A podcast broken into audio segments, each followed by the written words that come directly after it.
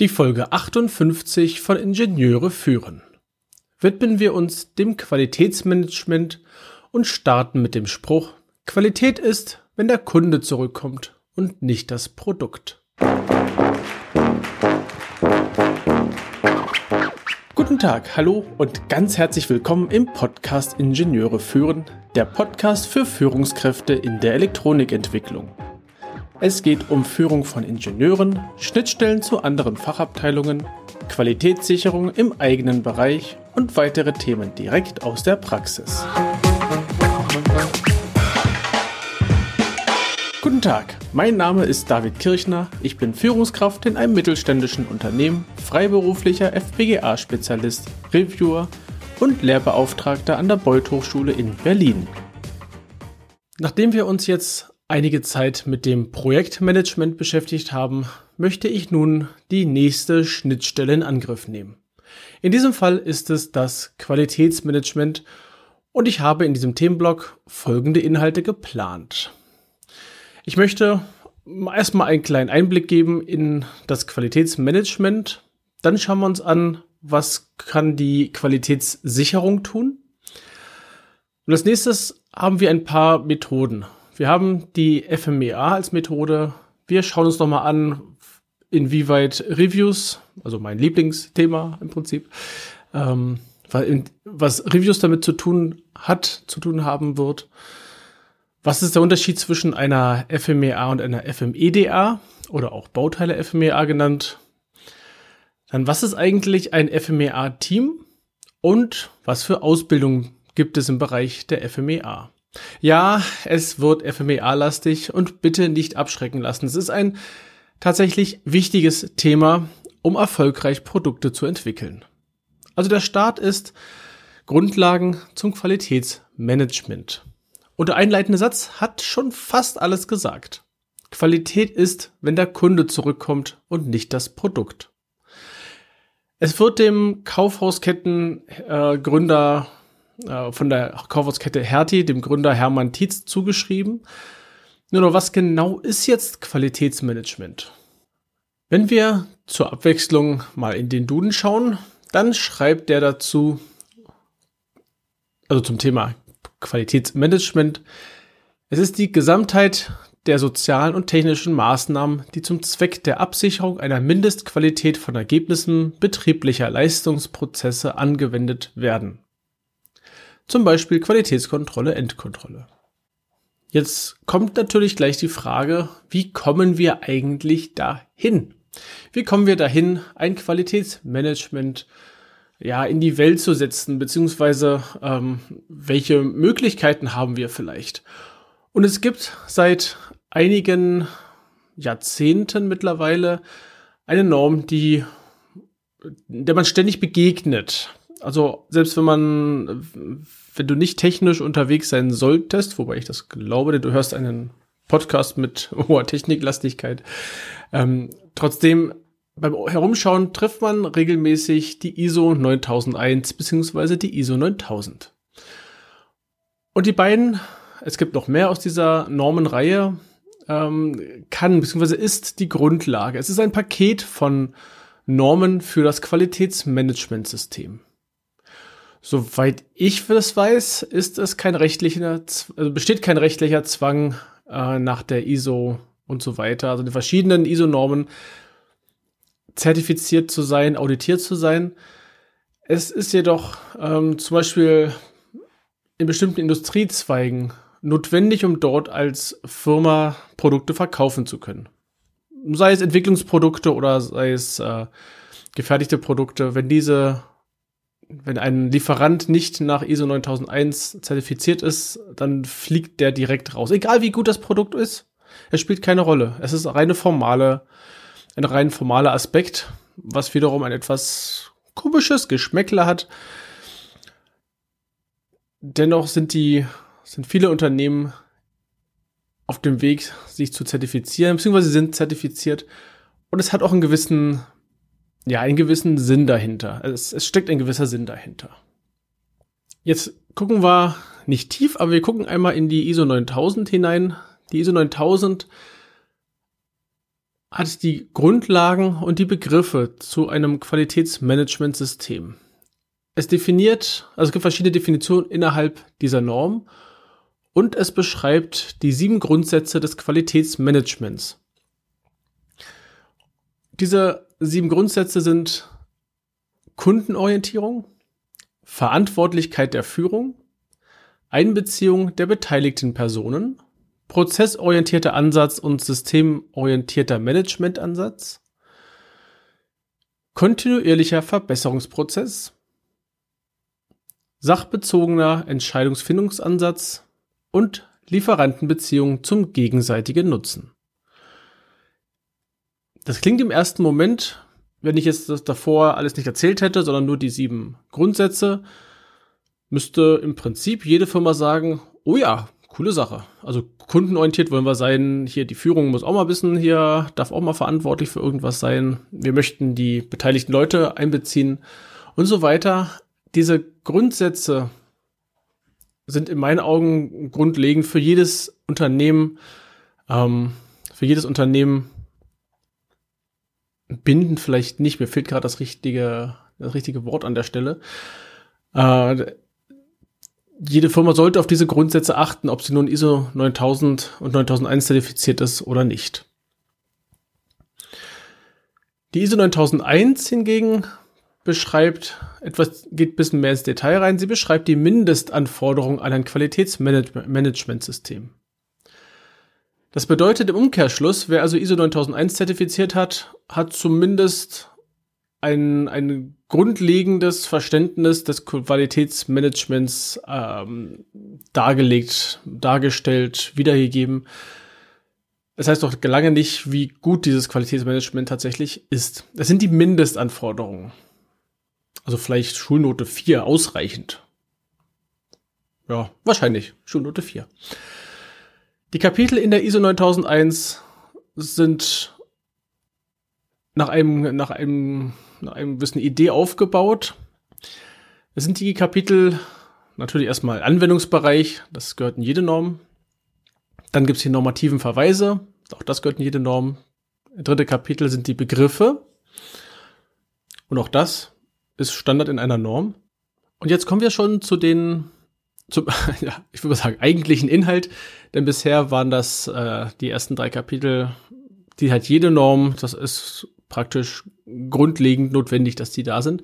Das vierte Kapitel ist Kontext der Organisation. Fünfte Kapitel Führung. Sechste Kapitel Planung für das Qualitätsmanagementsystem. Siebtes Kapitel Unterstützung, in Klammern Support. Achtes Kapitel Betrieb, in Klammern Operation. Kapitel 9 Bewertung der Leistung, Kapitel 10 Verbesserung.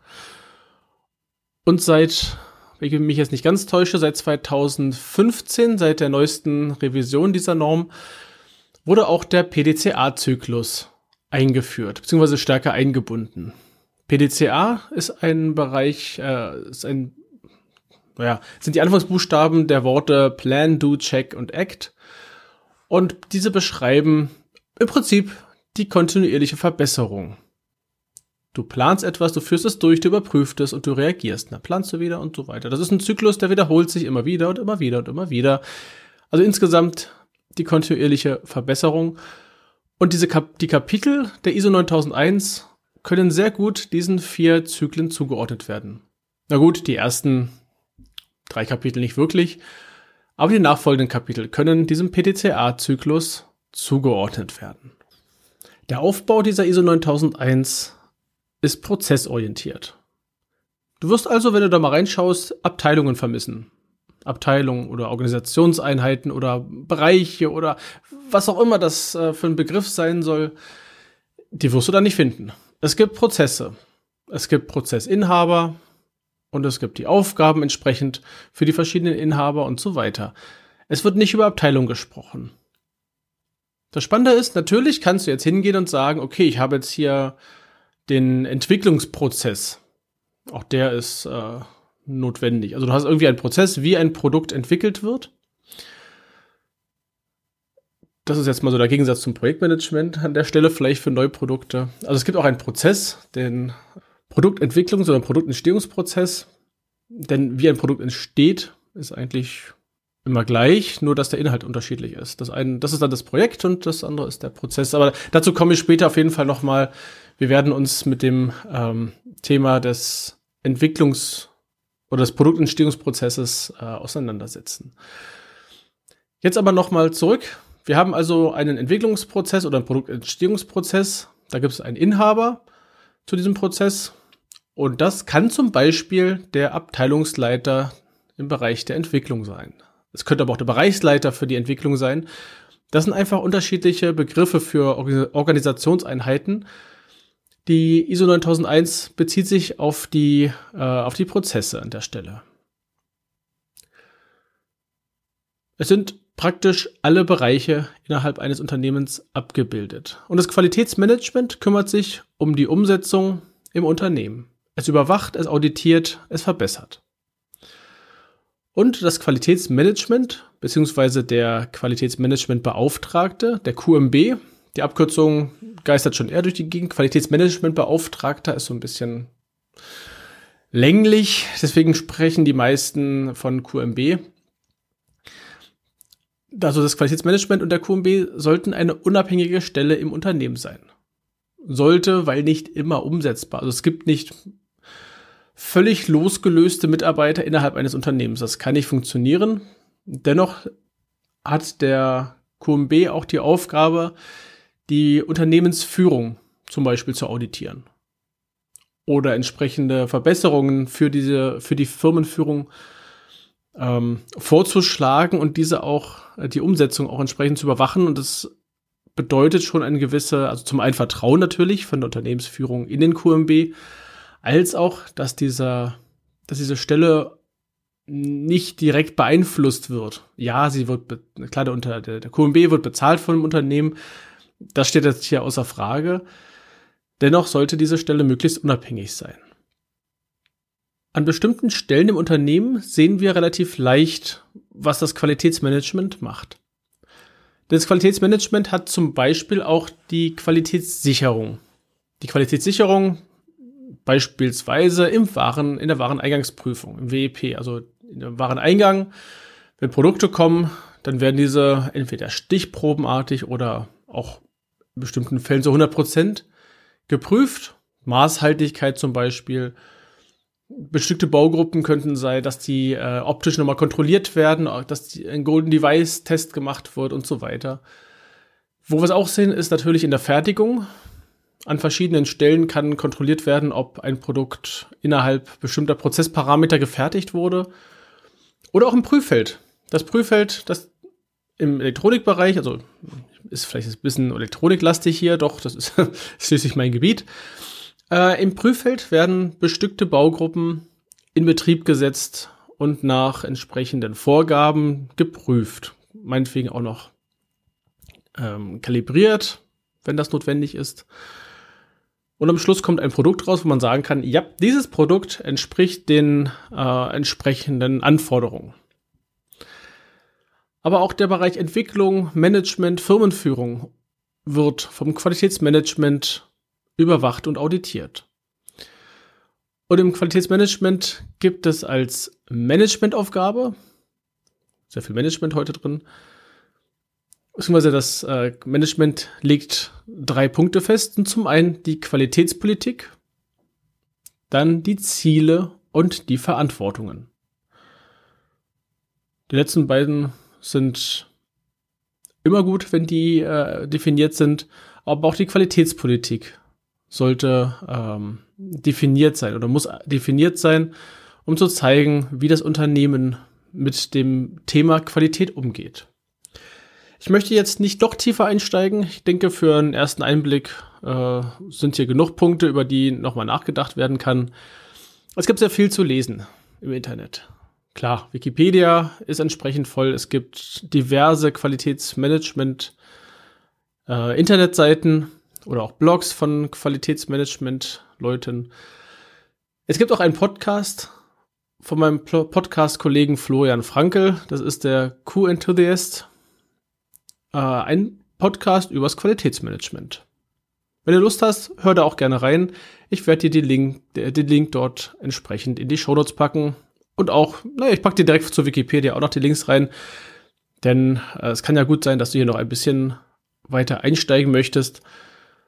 Ja, das war die Folge für heute. Nächste Woche dann ein Ausschnitt aus dem Qualitätsmanagement und zwar, was ich vorhin schon ganz, ganz, ganz kurz angerissen habe, die Qualitätssicherung.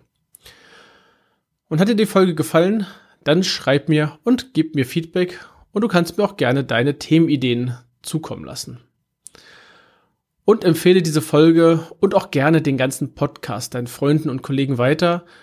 Und falls du möchtest, und wenn dir es tatsächlich gefällt, dann gib meinem Podcast doch eine 5-Sterne-Bewertung auf Apple Podcasts und eine Rezension.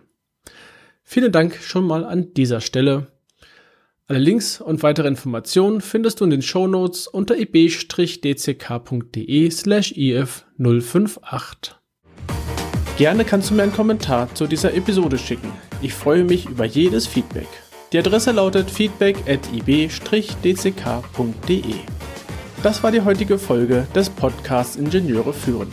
Ich danke dir ganz herzlich fürs Zuhören. Nutze das Wissen und die Tipps, um deinen Arbeitsalltag zu vereinfachen und zu verbessern. So sage ich Tschüss und auf Wiederhören bis zum nächsten Mal, dein David Kirchner.